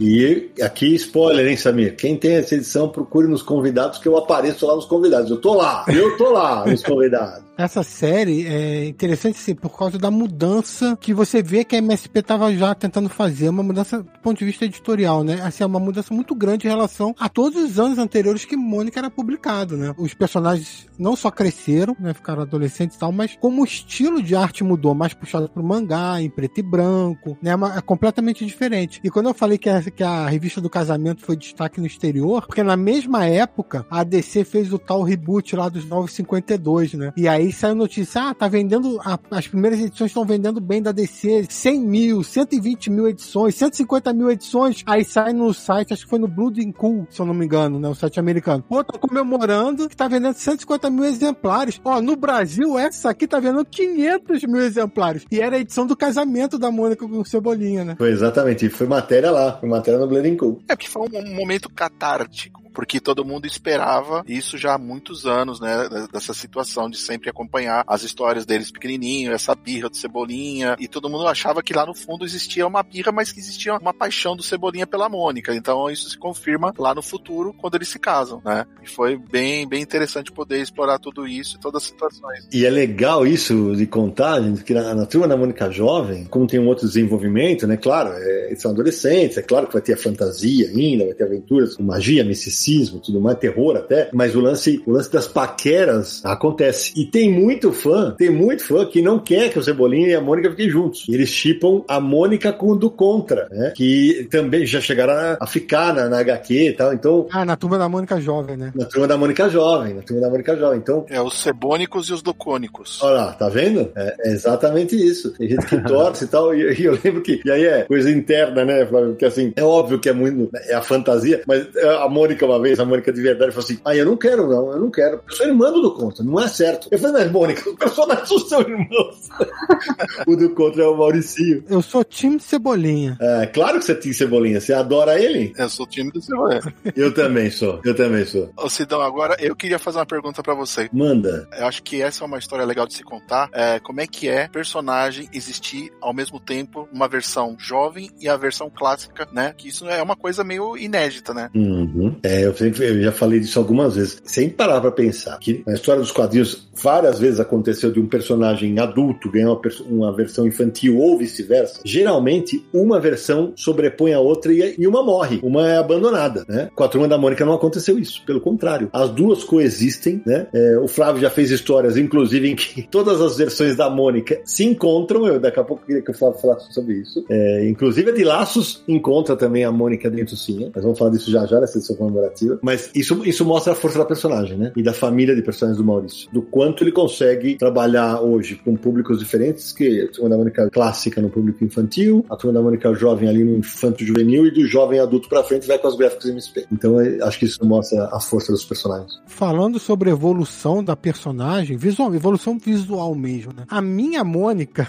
porque foi quando eu, eu- eu comecei a ler e tal, a minha Mônica é aquela da década de 80 que tinha a bochechinha um pouco mais esticada, meio pontiaguda, assim, né? Enfim. A minha é dos anos 70, que é aquela bicudinha Que eu falo que é a Mônica com cachumba. Inclusive, eu tinha um vacuumforme. Vacuumforme era um negócio que você, eram, eram uns bonecos que eram injetados em plástico que você pendurava na parede. Era como se fosse um, um enfeite de parede. Eu tinha, eu tinha o da Mônica bicudinha na minha parede. Aí depois a Mônica ficou bem com. Não só a Mônica, mas todos os personagens ficaram com os traços mais arredondados, né? Teve um, um outro trabalho de design pra refinar o visual dos personagens todos. Ô, Samir, sobre essa fase em que o traço fica mais arredondado, o Flávio pode até dar a informação completa, porque é, é uma desenhista que continua conosco, que é responsável por isso. É, nos anos 80, depois de- dessa fase pontuda, da Mônica pontuda que a gente tem dos personagens do Maurício, ele, o Maurício pede pra essa desenhista, que é bem famosa, que é a Emi, ela dá uma arredondada, dá uma modificada nos personagens, mais fofinho, né? E aí, a partir disso, todos os personagens da linha do, do, do Maurício começam a ganhar esse caráter mais fofinho e ficar mais arredondadinho, né? É uma época que começa não só a turma da Mônica, mas Tina, todos os personagens vão ficando mais redondinho, que é o traço que se mantém até hoje, né? Essa foi a última revolução de desenho, assim, da turma clássica, vamos dizer assim. E da mesma maneira que teve esse trabalho na turma clássica, a turma da Mônica Jovem também evoluiu muito da primeira edição que saiu lá em 2008 pro que é publicado hoje, né? O visual dos personagens mesmo, o traço, é mais adulto do que era ainda na, na época da, da primeira edição. Sim, exatamente porque além disso, Samir, porque foi lançado também há alguns anos o Geração 12, que é o meio entre a, a clássica e a jovem. É, geração 12 já é uma outra coisa, assim, porque a turma da Mônica Jovem teve três séries também, né? A Panini já lançou três séries. A primeira que foi 2008 até 2016, quando chegou na edição 100. Aí zeraram a série. Aí, final de 2016, saiu a segunda série, que foi até o número 52. E aí a terceira série em 2021 foi lançada, já tá no número 19. E você vê que como o traço foi, foi evoluindo. O que você tá falando da geração 12 já é um, um terceiro projeto Ainda mais mangá, tem uma ficção científica misturada e tal. É, é, já é um traço ainda diferente da Turma da Mônica Jovem. E ainda temos as duas Mônicas das Graphics MSP. A do Vitor Cafage e da Lu Cafage. É, a Mônica também aparece em Turma da Mônica das Graphics e no álbum solo Mônica. Exatamente, os álbuns solo da Bianca Pinheiro. É, a Mônica é, é tão mutável que nós temos o álbum Mônicas. É. Né? É, eu ia falar que o Sidão ainda tem as Mônicas dos Mônicas 50, né? Sim, exatamente. No MSP 50 tem várias Mônicas, né? E aí veio o álbum Mônicas, que são 150 ilustradores fazendo pin-up só dela. E eu acho que também vale falar, né, Sidão, que a gente tem uma coisa muito bacana, que foi na Mônica 30 anos, que apareceu a versão do Will Eisner. Foi, que também estão no Mônicas. Do Will Eisner, do Guido Crepax, dos desenhistas da Bonelli, do Manara, do Mino Manara. Então, já que vocês tocaram nesse assunto, né, é legal também, ao longo de todo esse tempo dessa evolução da Mônica e da turma, citar que várias edições especiais chegaram em bancas de livrarias, né, para alegria de fãs e colecionadores, né, como por exemplo o Manual da Mônica da Editora Abril, né, de 1979. Lembra desse ano internacional da criança? Rapaz, verdade. Sonho de consumo. Esse eu não tenho, cara. Eu tenho um estado impecável, Flávio. Nossa. Tá- fala sobre os direitos das crianças, né? Sim. É sensacional. O meu primo tinha. Papa Azul, né? Isso. Ela tá segurando uma plaquinha, né? Que ela fala: é, Nós queremos brincar. É, no final tinha uma historinha. Eu não lembro da historinha, admito. Eu lembro dos textos. E eu vou te falar, Naranjo, tem resenha no Universal aqui que a gente vai linkar. Eu já tentei trazer de volta. Opa, Nossa, cara. Não, mas não deu porque. Não deu, porque os eles eram da Abril. É da Abril. É, o material, quem escreveu o texto não era da, da MSP. O texto não era da MSP. E aí não, não dava. Aliás, tinha muito desenho que era da folhinha ali, viu, Sidão? Muito desenho ali dentro do manual que era tirado da, da folhinha de São Paulo. E quando a gente fala de edições especiais, tem várias outras, né? Pra mim, a primeira graphic novel da minha vida chama-se Mônica e Cebolinha no Mundo de Romeu e Julieta. Olha. Fim da década de 70. Eu tive essa edição grande. Saiu em duas edições também, né? No Cebolinha e na Mônica, que foi uma, uma coisa até bem diferente pra época, né, Naranjo? Foi, foi. Exa- E aliás, por causa disso, por causa disso, na biblioteca Maurício de Souza que eu tô fazendo agora, eu vim lançando Mônica, né? Lancei três Mônicas. É, a partir desse ano começa Cebolinha, que é 73. Cebolinha sairá primeiro sempre que Mônica, justamente para quando chegar nesse ano, que se não me engano é 79, a primeira parte sai em Cebolinha, a continuação sai em Mônica. que bacana. E falando em, em- em- né, nessa, eu me lembrei de uma bem interessante, que é as melhores piadas do rock sambeiro, que foi uma sátira do rock santeiro, Nossa, é maravilhoso. né? Da época, faz muito sucesso, em 85. Essa edição saiu em 86, pela Abril, que eram piadinhas que saíam no jornal, satirizando todo dia alguma coisa da novela. E saiu um compilado, Esse eu não tive. É, eu também. é, isso tem na biblioteca. É, é um manual de piadinhas. Era só, era só ligadas à novela. Quer dizer, é um material que só fazia sentido na época, né? Sim. É um material que fazia sentido na época e, e a gente. É, é o que- é o que a gente tava falando, né? A força da pessoa. Eu lembro que quando eu fui lançar o Mônicas, ou, aliás, hoje, o dia que a gente tá gravando esse episódio, no Twitter, cara, vários autores, Twitter e no Instagram, me marcaram. Falaram, ó, quando a Mônica fez 50 anos, o Sidão me chamou pra participar do Mônicas e estão postando as versões. O Deodato postou, o Valquir Fernandes, o Mário Cal, José Aguiar. Eu chamei quadrinistas e ilustradores pra fazer uma imagem de uma página só. E foi um barato aquele livro, cara. Porque tem gente que retratou ela adulta, tem gente que fez ela criança, tem gente que fez ela já com idade. E, e, cara, é, eu tenho muito orgulho desse projeto. Muito, muito orgulho. Ah, bacana. Qual que é a Mônica favorita da Giovanna? Todas? É uma pergunta difícil, né? É, é difícil responder, mas eu tenho um carinho muito grande por laços, por conta do meu TCC. A minha pesquisa foi justamente sobre isso, sobre essa evolução da turma da Mônica, né? Eu escolhi os quatro. E eu falei justamente sobre isso, sobre a iconografia que é presente na turma da Mônica, né? É por isso que a gente reconhece turma da Mônica no, no gibi infantil, na turma da Mônica jovem, nas gráficas MSP, justamente por conta dessa iconografia estabelecida, né? Que é os dentinhos, o cabelinho da Mônica, o Cascão que tem a sujeirinha, a Magali que tem né, o comportamento da gula. Então, uma vez que a gente tem essa, em mente essa iconografia, a gente consegue reconhecer os personagens em qualquer traço, né? E aí a minha pesquisa foi justamente em cima da, da turma da Mônica Laços, dos irmãos Cafage, então eu tenho um carinho muito grande por ela, mas lógico, todas. Que legal. Isso que a Giovana falou é muito interessante, porque se a gente parar pra pensar nesse lance da iconografia, quando a Mônica também fez 50 anos, uma das atividades foi o Mônica Parade, que foram as estátuas da Mônica espalhadas por toda São Paulo, né? E que 50 artistas, teve quadrinista, mas teve artista plástico e tal, cada um pintou uma Mônica que tinha mais ou menos um metro e trinta, mais ou menos, do jeito dele. E isso foi espalhada por São Paulo, e teve fã que maratonou e fez, visitou todas as 50 estátuas. E estavam. São Paulo é grande, gente. São Paulo é grande. E tem gente que tirou foto com todas as estátuas. E depois, é, essas estátuas, algumas foram leiloadas com a verba revertida para o Unicef, né? E isso, isso mostra, né, o que a Joana falou, né, Gê, que é da, da força da pessoa. Porque tinha lá, é, era, era a Mônica, só que pintada. Tinha gente que fez passarinho em cima dela. Cada uma de um jeito, mas era a Mônica. Exatamente. Todo mundo reconhecia ela, né? Uhum. Teve estátua roubada. Sim, teve estátua roubada, cara. Roubaram uma estátua, cara. E virou matéria do Fantástico, que acharam a estátua. E tem algumas que estão lá hoje onde a gente trabalha lá, né, Cidão? Exatamente. Na praça central lá do complexo lá onde a gente trabalha, tem uma lá, acho que umas boas, umas quase 10. Eu acho que tem 10 lá. Inclusive, a do Danilo Beruti tá lá. A do Danilo Beruti, pra quem não sabe, você dá busca aí no, no Google, o Danilo Beruti fez a Mônica caveira, né? A Mônica toda preta com, com a caveira branca, como se estivesse num raio-x. E o Sansão também. É isso, exatamente, Isso foi um sucesso, cara, sensacional. Ó, confesso que eu fui, fui atrás de quase todas. Olha aí, a Giovana foi uma das suas que foi atrás.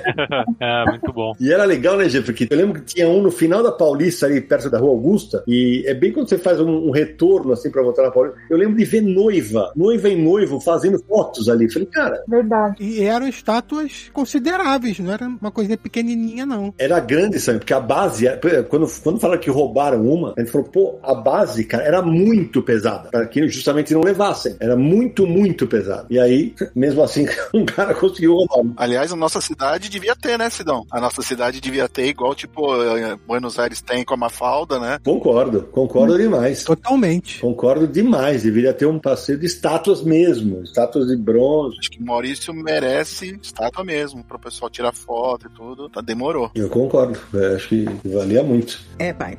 Nesses 60 anos, sempre fui forte. Sempre foi e sempre será Mônica. E a gente tá falando aqui das várias versões da Mônica, já falamos de, de vários dos produtos e tal. Agora, vocês imaginam, né, que depois de mais de 50 anos de carreira, Maurício finalmente cede à tentação de fazer a Turma da Mônica em live action. E aí, depois de milhares de testes, a menina Júlia Benite é escolhida para viver a Dentucinho. Hoje eu falei com ela pelas redes sociais, a Júlia, eu sempre falei minha sobrinha postiça, e ela falou que eu sou tio postiço dela. Eu tava lá no dia que ela foi, que anunciaram para ela que ela seria. Cara, eu olhava para o dia que eu vi o teste dessa menina, gente. A gente tem um programa sobre laços aqui com o Daniel Rezende, que a gente gravou. O dia que eu vi o teste dela, tava todo mundo escuro. E eu falei, gente do céu. Na hora que esperou, acendeu a luz, tinha, a gente, a gente viu dois elencos. Aí, na hora, foi unânime. Todo mundo é ela, ela, ela, ela. E agora, claro, ela já tava uma adolescente, tá crescida. Ela fez o Laços e Sonhos e fez a série na Globoplay. Mas vocês imaginam, gente, que deve ter sido a responsabilidade pra essa menina de viver a Mônica? cara? Porque é uma personagem muito icônica, né, cara? E imagina, é a primeira, primeira vez que tem uma, um live action. Eu lembro até quando anunciaram na CCXP, botaram uma imagem de uma menininha, mas com o rosto na sombra, né? Assim, não, não tem um rosto definido. E você tem que escolher uma pessoa para representar uma personagem que é tão icônica, é, que todo mundo conhece tanto, é, não era uma tarefa das mais simples, né? Então, assim, para todo mundo, pra produção, diretor, todo mundo assim, poxa, é, vai ser um desafio isso aqui, né? Sem dúvida. E quando a gente fez aquela imagem,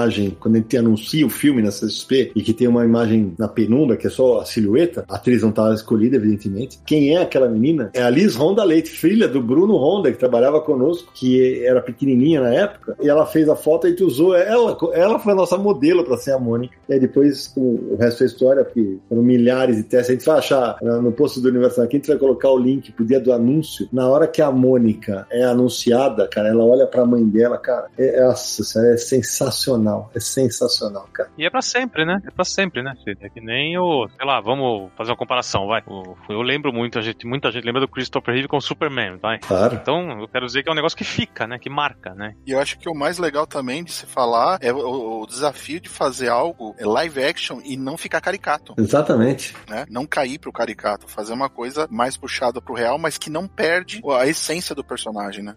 E a gente não pode deixar de mencionar também a voz da Mônica. A principal dubladora é a Marli Bortoleto, que faz isso desde 1983 e deixou sua marca na personagem com uma voz que se tornou icônica. E olha, nesse momento que nós estamos gravando, às 10 horas e 5 minutos, Mônica é Trend Topics no Twitter.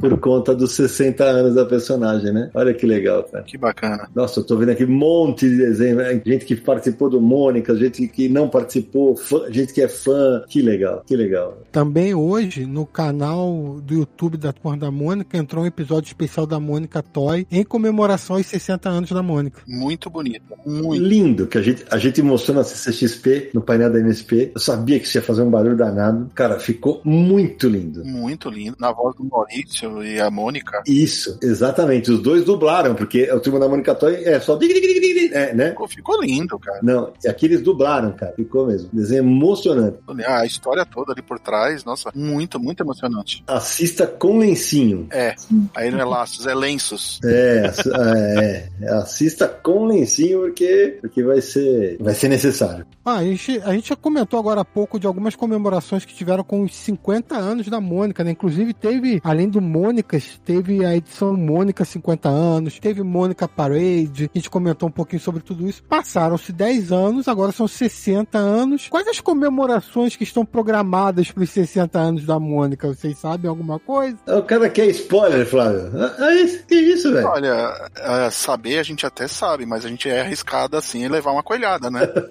Então a gente não quer levar coelhada. Eu posso começar porque a minha já tá divulgada, entendeu? A minha tá divulgada, as comemorações vão ser abertas com Mônica Coragem da Bianca Piero, tá- mas tá linda, tá linda. O Flávio, o Flávio já leu, eu sou suspeito. Li e chorei. Que já programou para esse ano pensando nos 60 anos, né? Sem dúvida, sem dúvida. E, e foi programada para ser a primeira do ano por conta disso, para coincidir ali perto do aniversário, né? Ia sair em março, mas aí produção e tal, a gente deixou para começo de abril. O Flávio já leu. Dá a sua definição, Flávio. Cara, é, é o que eu falei pro Sidão. É, ela tá com um timing tão bom, tão bom, que parece uma animação. Parece que eu tô vendo uma animação, não parece que eu tô lendo uma história. E ela é emocionante, o final é muito bonito, sabe? Tem essa coisa toda em relação também a animais que pra mim pega. Eu acho muito bonito, muito legal a questão do cuidado. Mas a história, eu ouso dizer, o Sidão sabe isso, eu acho que das três é a, é a melhor. Olha aí. É a mais, mais rica de você ver a evolução da personagem, todo o arco dela ali na, naquela história. E eu não posso falar mais, senão eu vou levar outra coelhada.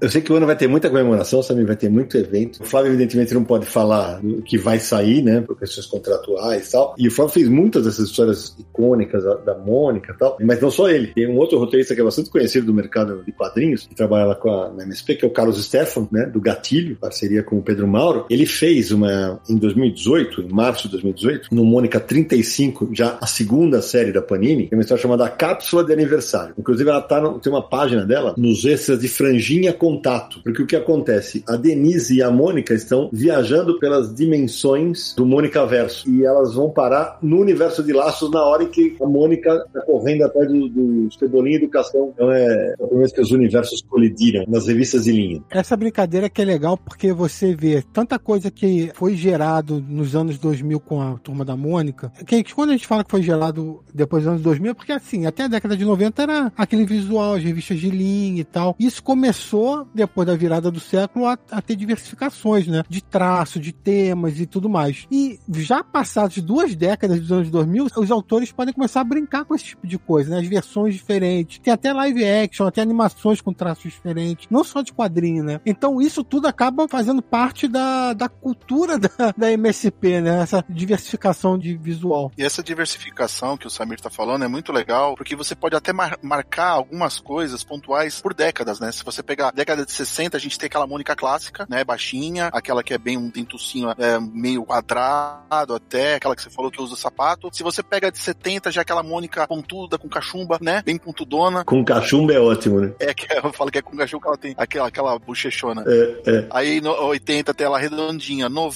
a gente tem a Mônica Baby, que já é uma variação que não tinha, né? Aí 2000 a gente já tem o quê? Turma da Mônica Jovem. Na década de 10 a gente tem a Mônica Toy. E na década de 20 a gente já tem a Mônica G12. É, e das gráficas, tudo. As graphics ainda vêm antes da, da turma da Mônica Toy. Sim. É, realmente é um sucesso. E isso é legal de ver porque como a personagem funciona para diferentes públicos, diferentes formatos. Isso é uma força da criação do Maurício, né? Ela acaba funcionando para vários públicos com vários visuais diferentes. E Samir, uma coisa que é legal, que quando a Mônica ganha mais força nas suas próprias revistas, a Giovana pode entrar na, na roda conosco, por exemplo, o núcleo dela sozinha começa a aumentar. Tinha, claro, o seu Souza e a Dona Luísa, mas ela vai ganhar o Monicão em 94, e tem os, claro, tem o Sansão, que até, eu até conto né, no Mônica Força nos extras, o Coelho não tinha nome até 83, gente. Ele ficou 13 anos de revista e 20 anos da personagem sem nome. Não tinha nome. E aí, quando ela, a Mônica fez 50 anos, eu achei a menina, que agora era uma mulher, né? A Roberta Fati Carpi, e na época tinha dois anos apenas, e ela que batizou de Sansão. E aí tem uma história que foi feita lá, a Mônica fala: Sansão é o nome do meu coelhinho. Ela vem com uma cartinha na mão. Esse negócio da como ela se ela se espalha no Mônica Força, que é a primeira Graphic MSP, que eu boto a Bianca numa enrascada, né? De fazer uma.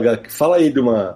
Você vai fazer uma Graphic MSP em que os pais da Mônica estão pra se separar e, ela, e, chama Força, justamente por causa disso. Naquela página final que eu coloco as biografias, tem a, a Bianca já adulta, com uma estátua da Mônica que é o dobro do tamanho dela, e tem uma foto da Bianca bebê com um boneco da Mônica na mão. As duas fotos estão na biografia dela, para ela mostrar o tanto que ela viveu esse negócio, né? O tanto que ela vivia a personagem. Sim, é interessante isso, né, Sidão? É, com isso foram surgindo também, é, a gente pode chamar de talvez antagonistas da Mônica, Carminha Frufru, a Denise, né? E assim foi formando um núcleo feminino bem predominante do bairro do Limoeiro, né? Isso, e aí com o tempo ainda veio Penha, né? Que são personagens mais novos. Os leitores mais antigos talvez nem conheçam elas, né? Mas os mais novos já sabem, né? Com certeza. É, e tem uma força muito grande hoje em dia, né? Sim. Tanto é que o pessoal pede, ah, quero gráfico da Denise, quero gráfico do Xavier. Já teve. É isso mesmo, é isso mesmo. tem toda a razão. E aí, ô Samir, a gente não pode terminar esse programa sem falar, cara, que é, é, a gente falou, ah, beleza. Cara, quando a Mônica fez 30 anos, atenção, 30 anos, ela já era famosa no mundo a ponto de ela receber pin-ups do Will Eisner, cara, do Manara, de um monte de gente. Agora ela tá, fazendo, tá fazendo o dobro, ela tá fazendo 60 anos, né? E nesses 60 anos, além dessas homenagens que ela recebe mundo afora, no segundo livro eu tenho do Eduardo Risso, que eu consegui trazer. Mas, cara, a Mônica encontrou a Mônica e os outros personagens, cara, encontrou os personagens do Tezuka, encontrou os personagens da DC Comics, cara. Fábio, você escreveu qual história, né?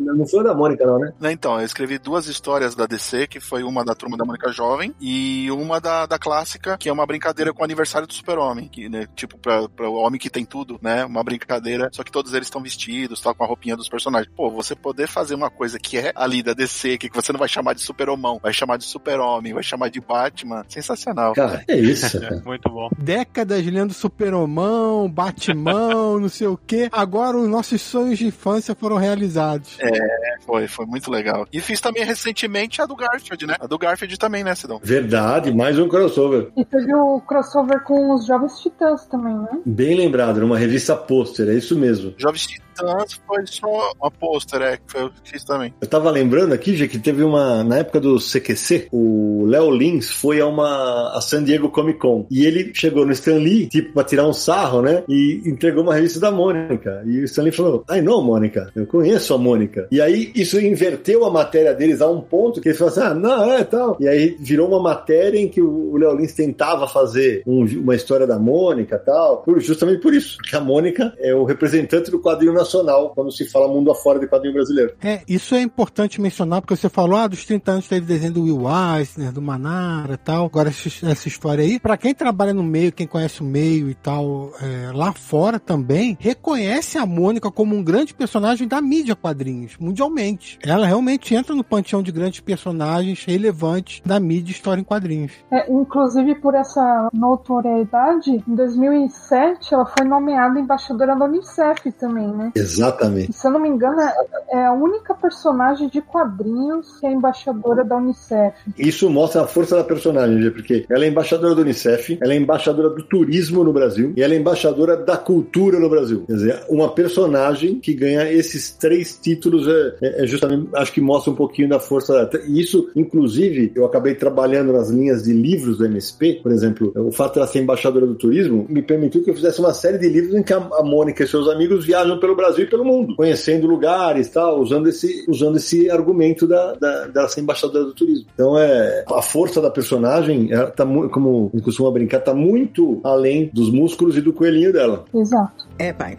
Nesses 60 anos, sempre fui forte. Sempre foi e sempre será, Mônica. Queria fazer uma sugestão. Cada um falar uma história em quadrinhos que marcou da Mônica, ou que tem um carinho especial. Hum. Eu sei que são várias. Mas sempre tem uma que. Difícil até escolher uma só, eu sei. Mas tem que ser da Mônica, né? Não da uma da Mônica. Da Mônica, da Mônica. Mônica como protagonista. Da Mônica, eu, eu já tenho, eu já sei qual é, eu já sei a minha. Quem vai começar é o Samir. Uma das histórias que mais me marcaram foi A Estrelinha Perdida, mas pra você ver só, eu fui leitor da década de 80. Essa história é da década de 70. É logo no primeiro Natal da revista mensal da Abril, dezembro de 70, né? Que é uma história que envolve Natal e tal. E virou uma animação, só que na animação virou uma estrelinha, a estrelinha mágica, não é perdida, é mágica. Na minha infância acabou me marcando muito também por causa da animação e saiu recentemente na Biblioteca Maurício de Souza, volume 1, né, Sidão? É, foi republicado agora. É isso mesmo. Inclusive tem informações nos extras sobre isso. Aliás, eu resenhei essa edição, vou deixar o link lá no, no post do Universo HQ da resenha lá no nosso canal no YouTube. Verdade. E aí, Gê, já escolheu ou não? Eu lembrei de uma, uma história da Mônica que não foi da minha época, era de 71. Eu li posteriormente, que é a Mônica em Os Azuis. Chegou a sair até num livro ilustrado recentemente, né? Numa coleção. Eu lembro que me marcou bastante também. Da minha época, eu acredito que tenha sido aquela coleção da Coca-Cola mesmo. Peraí. E a Giovana acabou de roubar a minha história, eu vou ter que escolher outra enquanto vocês pensam aí, porque eu adoro essa história. Eu amo essa história, porque essa história ela é uma história sobre racismo. A Mônica Corda Azul, e em 2015, eu, tive, eu lancei uma coleção de quatro livros, e todos são escritos pelo Maurício de Souza. É, eu peguei o texto do quadrinho, transformei em livro ilustrado e convidei grandes ilustradores para fazer essa versão. Quem ilustrou foi a Elizabeth Teixeira, grande ilustradora, e quem publicava era a Companhia das Letrinhas. Vai, Naranja. Manda a sua, eu que perguntei. Ora. Ah, então tá bom, você que perguntou? Então eu vou escolher outra, então. Eu vou escolher outra que é um clássico também. Mônica Daltônica, cara, que também tá nessa coleção da Companhia das Letrinhas. Ah, bacana. Que bacana. o Odilon, o Odilon Moraes que ilustrou. Essa história é maravilhosa, né? Porque assim, o plano dos moleques é fingir que ela enxerga tudo errado, cara. E a hora que. Nossa, a hora que cai a. E na época não era o Cascão que estragava os planos, né? Nossa senhora, é maravilhosa. História muito marcante pra mim. Então, já que eu dei ideia, tem mais de uma, tem várias, né? Tem aquela da Ermitã que eu citei na abertura, que é um clássico que virou desenho animado, mas uma que me encantou e me encanta até hoje é Um Amor de Ratinho, né? Nossa, é, maravilhosa. É um, é um, Esse é muito legal. É um quadrinho todo fofo, no qual eles estão num baile fantasia e a Mônica, fantasiada de ratinha, ela passa por um motivo qualquer pelo laboratório do Franjinha e ele estava fazendo uma máquina de encolher e ela encolhe, né? E ninguém vê que é ela, a ratinha, né? Até se assustam com ela, ela tem que fugir. Quando ela encontra um gato atacando os ratinhos, toda a turminha dos ratinhos, e ela dá um jeito no gato e o ratinho, né, que seria o outro protagonista, imediatamente se apaixona por ela e quer casar com ela. É uma história toda fofa, né? Que virou, virou animação também e é assim, daquelas inesquecíveis mesmo. Bom, e agora fechando, o Flavinho vai escolher uma história marcante da Dentucinha. É, eu vou de Mônica, número 3, da editora Abril, que é a história A Invasão dos Discos, né? Que é uma história muito legal, que tem um, um, um grupo de alienígenas, que é os Homens Verdes Metálicos, que fazem um embate com a turma da Mônica, né? E aí é com Cascão, Mônica e Anjinho, e é aquela coisa curiosa que a gente tinha até comentado já, não tinha muito a questão da Magali, mas a Magali nessa história ela aparece, porque tem uma questão, um robô lá que come bastante, acho que a Magali também ela aparece. Mas é uma história bem clássica e bem marcante para mim. Boa, Flavinho. Agora a gente falava em off aqui, hoje tem uma, uma, uma coisa interessantíssima que você levantou na pesquisa, né? Manda aí. É, em março de 83, na Mônica 155, que era publicado pela editora Abril ainda, a personagem passou a comemorar o aniversário dela em 21 do 3. Inclusive saiu assim no editorial um texto explicando agora, a partir deste ano, eu também vou comemorar o meu aniversário, igualzinho a você. E aí o Maurício faz todo um texto explicando que ela estava fazendo aniversário a partir daquela data, dia 21 de março. Que legal. E é legal porque os personagens têm datas de aniversário que foram atribuídas a eles, né? Sim. O mais legal dessa história quer ver, em 83 faz exatamente 40 anos, né? Mas ela continua com seus 7 anos ali, é que o aniversário demora. então é. Então, se não, mas se você parar pra pensar, 83 fazia já 20 anos desde que ela surgiu, então tá com 60. não, cara, como não? Ela tinha 7? Errou a conta, a matemática aí, já era. Não, não, é meta comentário, Sidão. Ah, entendi, captei, captei. Bom, a gente fala ótimas histórias, mas eu lembrei de uma mais recente, cara, que eu já era, já era adulto, que virou animação e eu acho espetacular. A história é muito divertida, que é como atravessar a sala, que a Mônica tá tomando um banho, e aí ela, quando ela vai atravessar a sala de toalhinha, estão na sala o Cebolinha, o Cascão e o Reinaldinho, que era sempre aquele protótipo de garoto bonitinho, né? Então ela tem que atravessar de toalhinha, cara, mas é de chorar de rir. E virou uma animação, né, Flávio? Virou uma animação, saiu naquela série chamada Vídeo Gibi, da Publifolha, com episódios maravilhosos, fora esse, né, que ficaram, viraram clássicos, né, que nem o Mônico, Chico Bento no Shopping, Frank em Ser Criança, e esse clássico aí que o Sidão falou, Como Atravessar a Sala. E, e a animação saiu 12 anos depois, em 97. É, um detalhe que é, é interessante falar é que sempre quando a gente manda os roteiros para avaliação do Maurício, principalmente nessa época, ele sempre anotava no rodapé do roteiro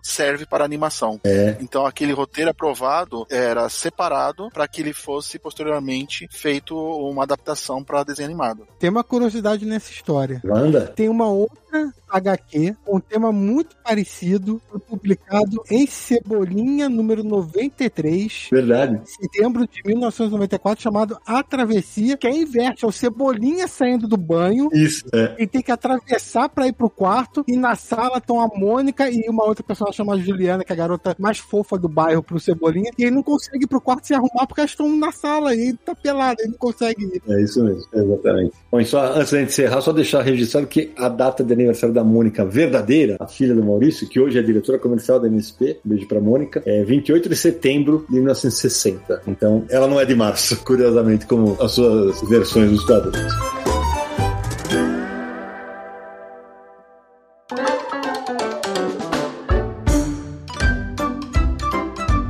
Meu querido Samir Aliato, depois desse papo maravilhoso sobre a, a dona do bairro do Limoeiro, a dona do coração da maioria dos fãs de quadrinhos desse país, aqueles contatos para quem quiser encontrar o confins do universo nessa internet tão repleta de coelhadas. Mônica, que já alfabetizou muitos brasileiros, né, Sidão? Muitos, ela ajudou muito. Então, ó, pessoal, esse episódio especial comemorando aí os 60 anos da Mônica, a gente já fez, cara, tanto episódio de aniversário de personagem, né? Hoje, da Mônica. Então, procure aí no Confins do Universo que você vai encontrar muitos outros e ainda esse ano outros virão. Então, acompanhe Confins do Universo. Você pode acompanhar no site Universo HQ, acessando diretamente podcast.universohq.com ou então também nas plataformas, né? Tem no Spotify, tem no Deezer, tem no iTunes, tem no Google Podcast. Estamos em todos esses agregadores de podcast plataformas, streamers. Então nos siga na que você preferir, avalie lá, deixe seu comentário, seu voto e tudo mais. Mande aí mensagem pra gente para arroba podcast, arroba universohq.com ou DDD 11 94583 5989. Visite lá o Universo HQ, universohq.com para muito mais sobre o universo dos quadrinhos e nos siga nas redes sociais, Facebook, Twitter e Instagram. É só buscar por Universo HQ. Lembrando também o nosso YouTube, tem lá nossas lives, nossos vídeos, youtube.com barra Universo HQ e relembrando aquele recadinho do início do programa, veja nosso Catarse em catarse.me barra Universo HQ e nos dê aquele apoio legal para continuarmos com o podcast. Apoie o nosso trabalho. Ô, Naranjo, antes de terminar, pegadinha malandro. Ah. Quais as editoras que publicaram quadrinhos da Mônica? Bom, tirando Abril, Globo e Panini.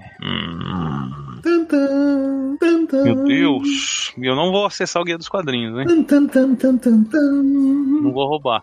É você que eu não sei. Lógico que sabe. A LPM lançou tiras da Mônica em Pocket. Ah, as tirinhas. Tenho, tenho. Tenho as tirinhas. Tenho as tirinhas. É isso mesmo. Giovana Real, minha querida, obrigado por ter ficado no dia do seu aniversário, falando de outra aniversariante famosa que é a Mônica. Obrigado por ter estado com a gente aqui. Foi uma alegria. Muito grato. Eu que agradeço o convite e o ótimo papo. Valeu demais. Flavinho, sempre bom conversar também com você. A gente conversa um pouquinho na MSP, né? Sobre nerdice, então aqui você resolveu fazer um pouquinho mais. É, obrigado por ter participado, por ter aceitado o nosso convite. Eu que agradeço o convite e adoro sempre conversar com vocês. É uma maravilha estar aqui no Confins do Universo. Marcelo Naranjo. Ah, um episódio muito bacana, né? Um personagem que a gente, que a gente gosta tanto, que a gente ama tanto, tem tanto carinho, que tanto ensinou pra gente desde a infância, né? E sobre a tutela do Maurício, né? É, Sobre amizade, né? Sobre compreensão, sobre a vida. Então, feliz demais de participar desse bate-papo. Valeu, galera. E você, Samir Neliato? Depois desse episódio, eu vou pegar lá minhas revistinhas pra lembrar da minha infância, aprendendo a ler, curtindo a Mônica. Porque o que não falta aqui é quadrinho da turma da Mônica, né? Então, ó, comemorar os 60 anos, esperar os especiais, mandar um abraço aí pro Maurício pela criação e pros nossos apoiadores também pela força de sempre. Vamos pro próximo. Ô, Nari, lembrei também, a LPM chegou a lançar livros no forma- naquele formato europeu da Mônica.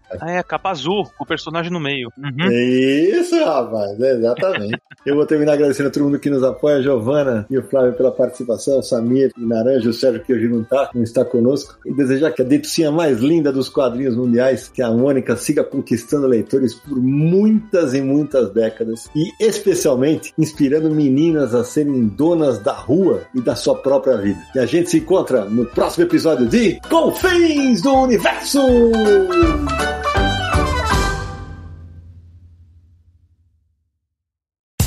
No dia mais claro ou na noite mais densa, você está deixando a nossa presença. Faça uma boa viagem de volta, mas não fique disperso. Nos encontraremos no próximo episódio de Confins do Universo.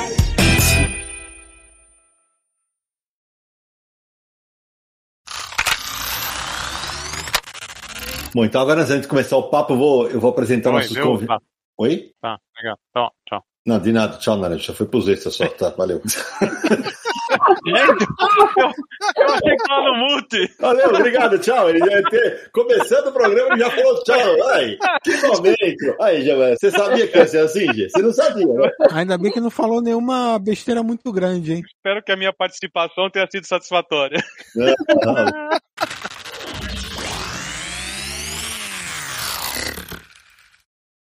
Este podcast foi editado por Radiofobia, podcast e multimídia.